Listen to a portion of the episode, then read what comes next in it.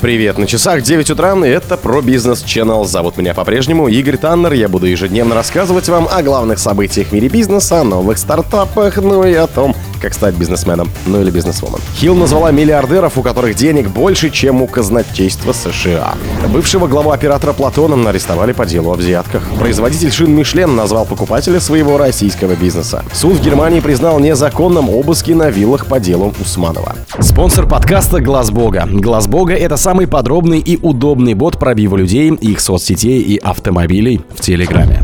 На фоне подступающего дефолта экономики США число миллиардеров, чье состояние выше 49,47 миллиардов долларов, столько денег осталось у Минфина страны на выполнение обязательств правительства, увеличилось до 25. Об этом сообщает The Подсчеты велись с использованием индекса Bloomberg богатейших людей планеты. Он не учитывает состояние Майкла Блумберга, основателя агентства. Forbes оценит его состояние примерно в 94,5 миллиардов долларов. В списке миллиардеров, чей доход больше остатка на счету казначейства США, присутствует Гендиректор Louis Vuitton Бернар Арно 189 миллиардов. Гендиректор Twitter, Tesla и SpaceX Илон Маск 179 миллиардов. Основатель Амазона 139 миллиардов. Соучредитель Microsoft Билл Гейтс 125 миллиардов. И соучредитель Гугла Ларри Пейдж 112 миллиардов долларов. Предприниматель, наследница L'Oréal 87,2 миллиарда долларов.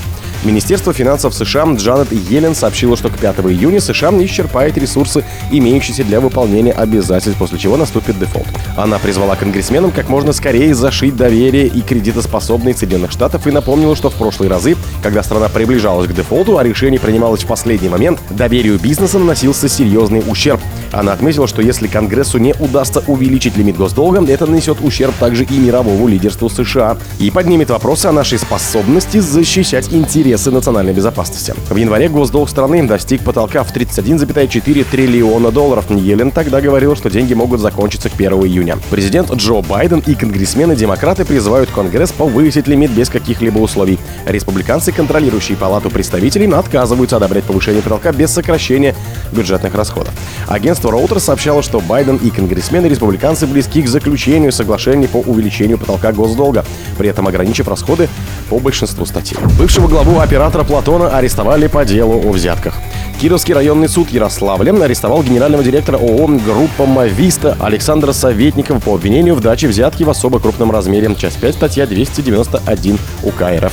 Об этом пишет Ярославль онлайн со ссылкой на пресс-службу суда.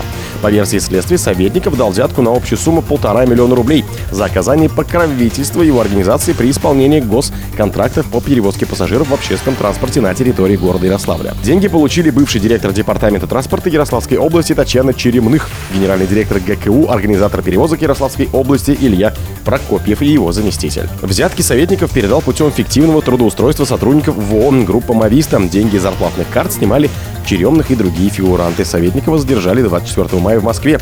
Свою вину о даче взятки он не признал. В отношении других фигурантов возбуждены дела по статье 290, часть 6 УК РФ «Получение должностным лицом взятки в виде денег в особо крупном размере», сообщили в управлении Следственного комитета по Ярославской области. Всех обвиняемых арестовали. Производитель шин Мишлен назвал покупателя для своего бизнеса в России. Французский производитель автомобильных шин Мишлен объявил о продаже своего российского бизнеса. Компания Мишлен объявляет о подписании соглашений с ООО Power International Tires о покупке двух ее местных компаний, говорится в сообщении, опубликованном на сайте компании. Дистрибьютор шин Power International Tires был партнером Мишлен и имеет представительство по всей стране, уточняется в публикации.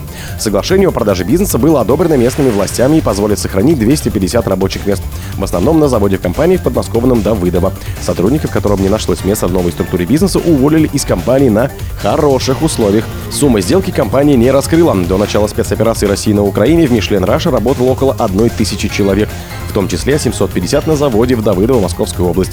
Там производят легковые и восстановленные грузовые шины. Продажи Мишлен в стране составляют 2% от общего объема продаж группы. Мишлен работала в России с 1997 года. Все расходы, связанные с прекращением деятельности в России, были отражены в отчетности за 2022 год. Тогда компания списала 202 миллиона евро по итогам первого полугодия из-за приостановки производства. Однако, кроме того, в мае французская группа признает расходы в размере нескольких десятков миллионов евро, которые отражают разницу в курсах валют, говорится в публикации. Убытки будут отражены как операционные расходы, а потому не повлияют на финансовые прогнозы компании на 2023 год.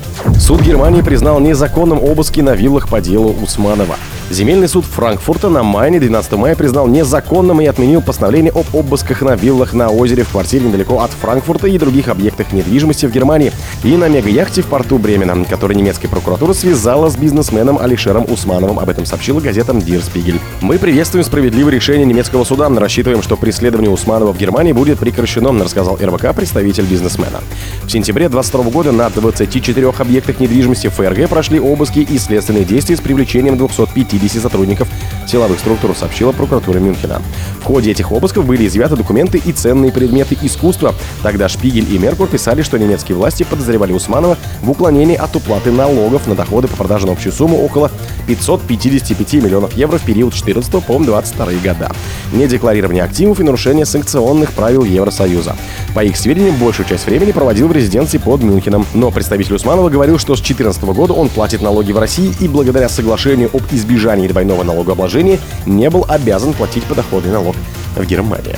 О других событиях, но в это же время не пропустите. У микрофона был Игорь Таннер. Пока.